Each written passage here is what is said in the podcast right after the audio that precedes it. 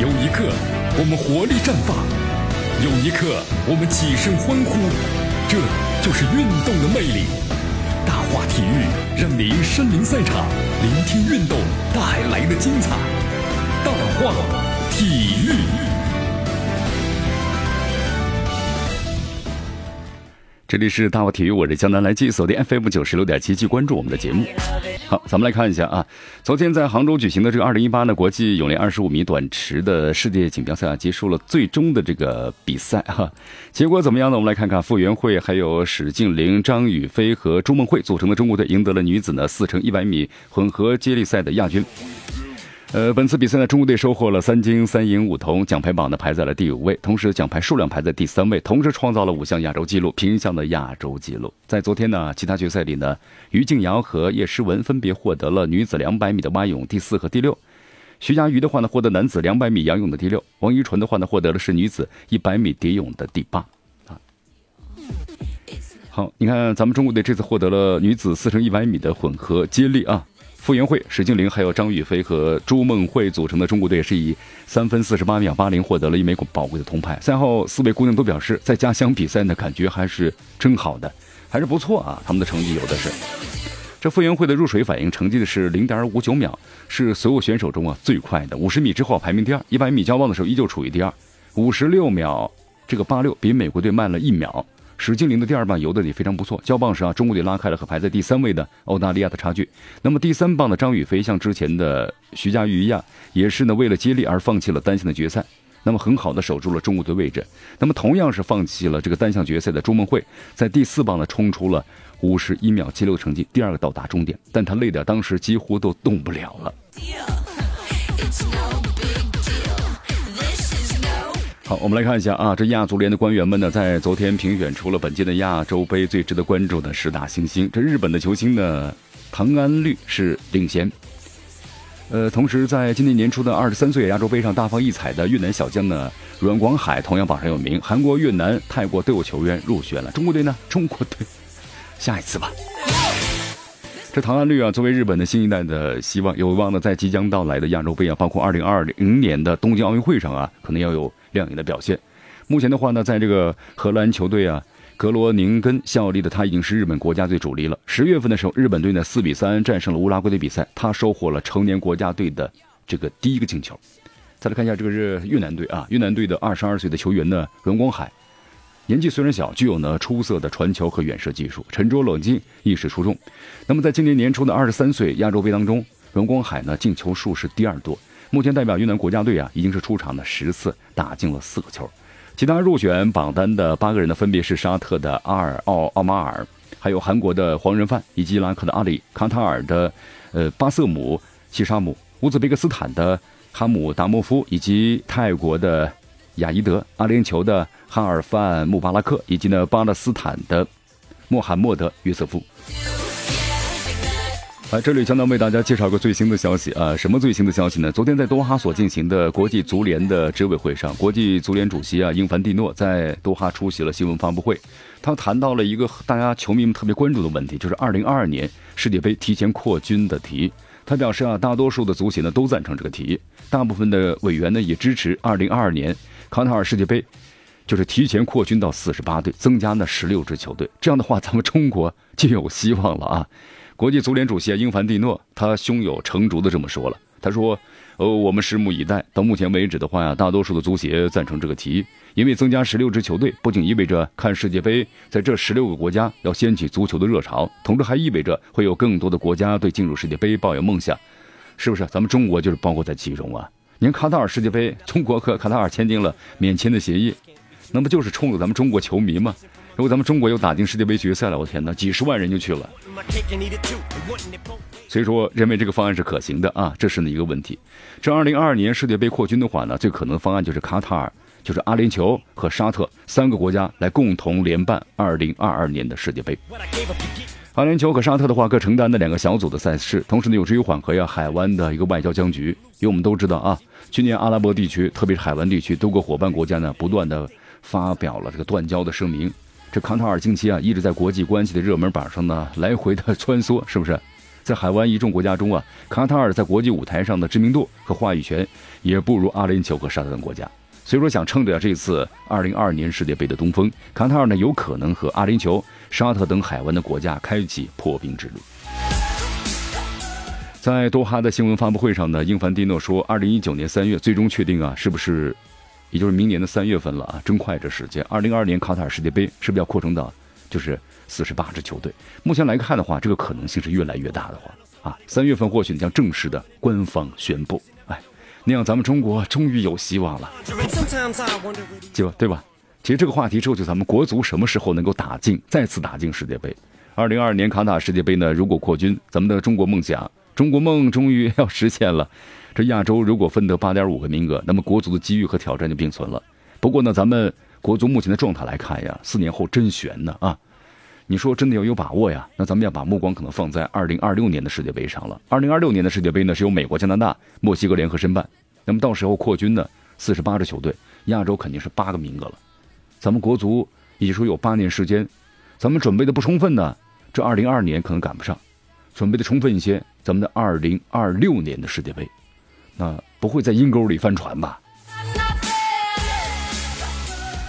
哎呀，其实咱们中国这个国足呀，有真的特别奇怪。你看以前亚洲的话打世界杯呢是四个的时候，咱们就排在第五，对吧？后来亚洲能进五个了，咱们排第六了，啊，别以后这亚洲能进八个了，咱们又排到第九去了，是不是？是不是真的是这样啊？哎呀，黑国足都黑出花来了，白岩松老师会不会呢被国足啪啪打脸呢？呃，咱们看四年后吧，或者是这个八年后的国足实力了，对不对？所以说想问大家，球迷们觉得咱们中国队到底有没有戏呢？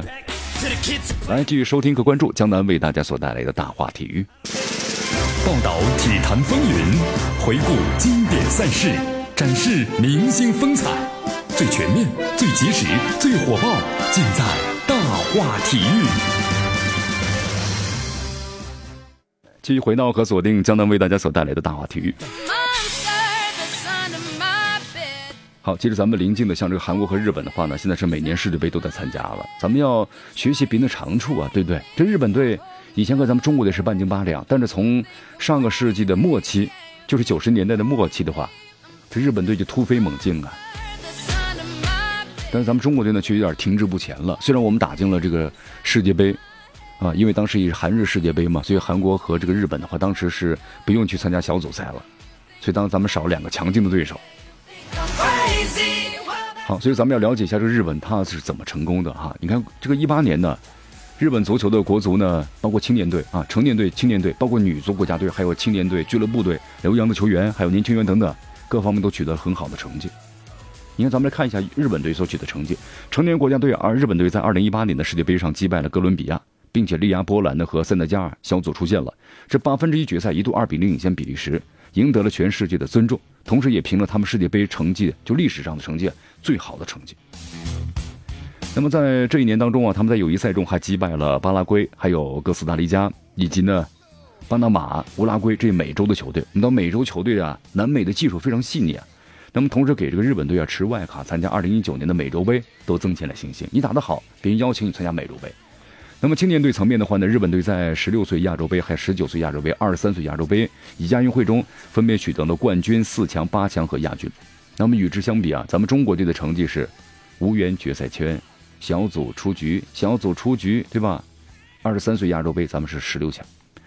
那么在女足方面的话呢，日本队卫冕了二零一八年的女足亚洲杯的冠军，同时在亚运会的绝杀中啊，你看。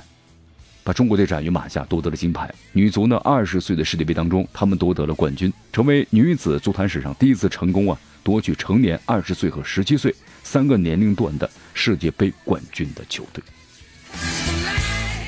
好，在俱乐部方面的话呀，这日本俱乐部呢连续两年赢得了这亚冠的冠军，在浦和红钻呢夺得了二零一七年这个亚冠冠军之后啊，鹿岛鹿角先后淘汰了上海上港和天津权健，最终夺得了是二零一八年的亚冠的冠军。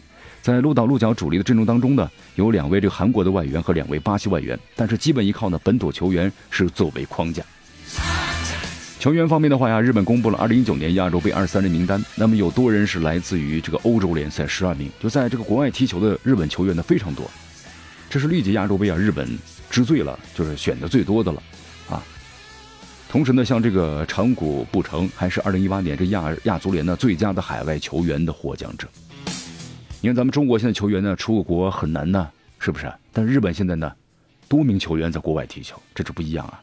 而且日本的球足球的更新换代呢稳步进行。二十岁的唐安绿入选的亚洲杯大名单，他是这个二零一八年的欧洲金童奖四神候选和这个科帕呀啊科帕奖的十人的候选，也就是说呢，他非常有实力，那是世界级的新星了。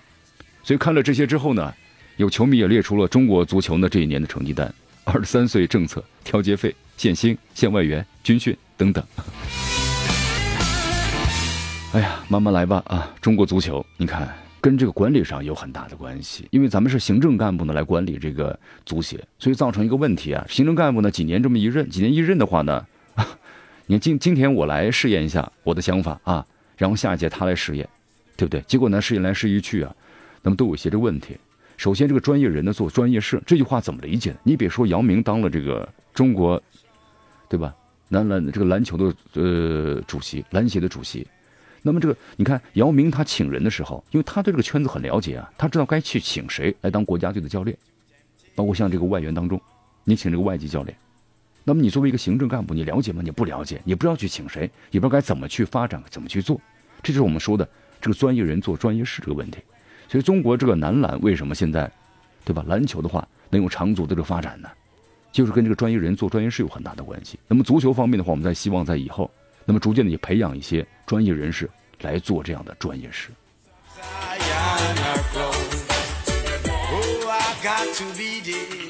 好，咱们再来关注一下国家队啊。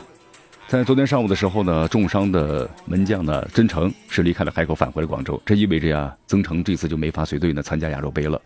由于留在队中的四名门将中啊，张璐有伤在身，王大雷呢久疏战阵，也需要身体状态的调整。那么主教练里皮呢决定把四名门将呢全部带到卡塔尔的多哈的训练营去。中国队亚洲杯的主力阵容呢，也将在多哈期间和伊拉克、约旦队热身之后呢产生。那么对于里皮来说啊，现在有一个问题，如何解决门皇的问题啊，成为亚洲杯呢备战的当务之急啊。哎呀，其实你看一个门将的选择有这么重要吗？对，门将的选择是很重要，但是呢，也不像媒体所说的什么门将荒，对吧？因为呢，守门毕竟只有一个人，不是十一个人，不是十个人，是吧？好，昨天的话呢，我记者看到啊，在海口的观澜湖足球集训练基地，两位门将曾诚和张洛依旧呢没有随队呢合练。主教练李平呢确认，这个曾诚呢右脚脚踝啊韧带严重的撕裂了啊，那么已经在十四号就离队了，返回广州呢做进一步的治疗。同时，曾诚呢也作为参加本期国足集训的二十八名的球员之中，第一个接到呢亚洲杯落榜的通知的球员。张璐的话呢，虽然在十一号上午呢还和王大雷一起加练过一次，但因为呢小腿肌肉拉伤了，所以近期连续三天呢也缺席训练。那么至于他何时能够回到训练场上，目前呢也没有时间表。根据了解的话呢，像里皮在确定本期集训名单之前的话呢，曾经有五十人的大名单，就是，呃，做了一个什么呢？筛选，其中有三十六人入选了。门将王大雷起初啊不在这个名单之列，但是呢，却发生了门将呢，你看连接的意外的情况。你曾诚作为国家队恒大的老臣，那么即便呢不能够和状态火热的严俊凌，你去争夺这个亚洲杯的一门，是不是？那么也是最重要的替补人选。呃，在先期入围的四名门将之中啊，张璐同样经验丰富。年轻的郭全博也扮演着呢有意补充的角色，但是现在的话，你看曾诚重伤了，这张璐呢拉伤，一下子把门将文基带来了，两员大将呢上不了场。这种情况之下呢，王大雷的增补呀就不难令人理解了。不过我们说王大雷啊，因为之前的话也是因为受伤，所以缺席了半年的比赛和训练系统。九叔战争啊，人也长胖了，这体质含增量高啊，那么都困扰了这位呢有性格的门将。所以后来记者就询问里皮啊，那这个门将问题怎么解决呢？里皮显得挺无奈，呃，透露了一下，说我们去多哈的阵容有四名门将，也就是说啊，严俊凌、王大雷、张璐、郭全博这次的话呢都会参加呢接下来的多哈训练，但是呢，可能最终要谁要还要走人，那么将在这些人当中呢会产生的，哎呀，痛苦的时刻呀。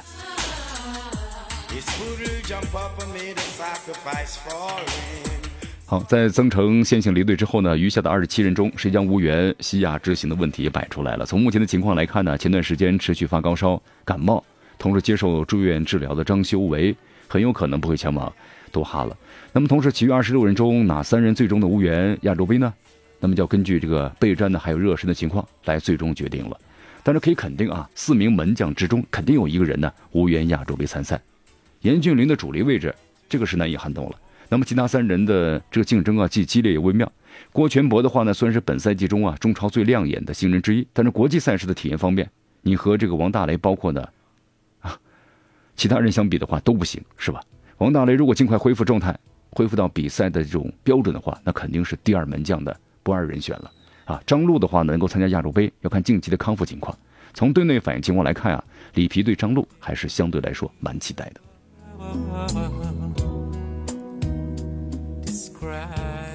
好，同时的话呢，这两天咱们国足呀也和这个鲁能二十三岁的这个球队啊进行了一场的热身赛啊。这种比赛呢，国足呢大胜对手，但是这场比赛其实，啊，怎么说呢？因为球队二十三岁球队啊换上了很多替补，同时呢也是刚刚比赛完，所以说呢状态呢也非常的疲惫，啊，输呢是肯定输的，但是呢也不是说这支球队呢如此的无能，是不是？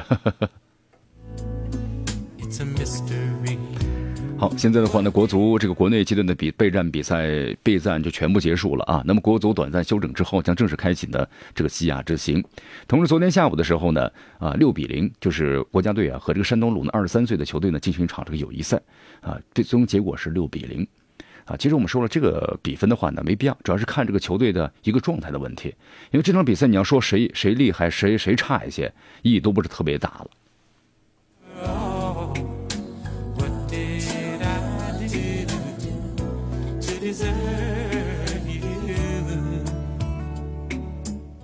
好，最终这个比赛结果呢是七比二啊，不是七比二是第一场比赛，就是击败了延边这个北国。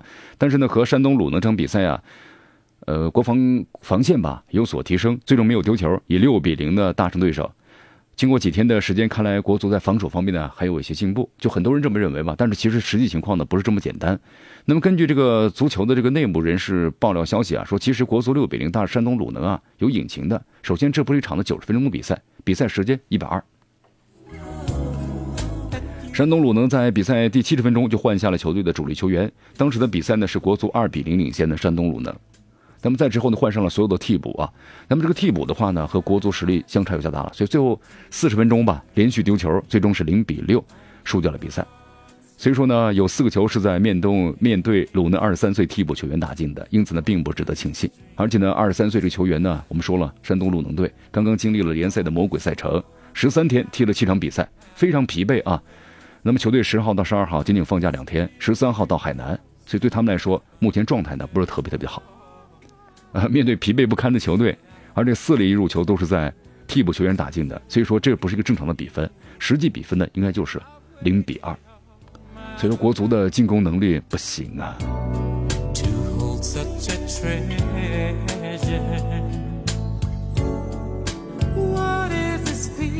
好，同时呢，一个最新消息啊，十九岁国足的军训呢正式结束了啊。据说一出这个军营的话呀，广州恒大的小将呢都很多人哭得稀里哗啦的呀。突然发现呢，人生怎么会这样呢？不过人生就要经历一些这些嘛。希望你们崭新的面貌来面对接下来的赛程吧。好的，朋友们，今天节目到此结束，我是江南，咱们明天见。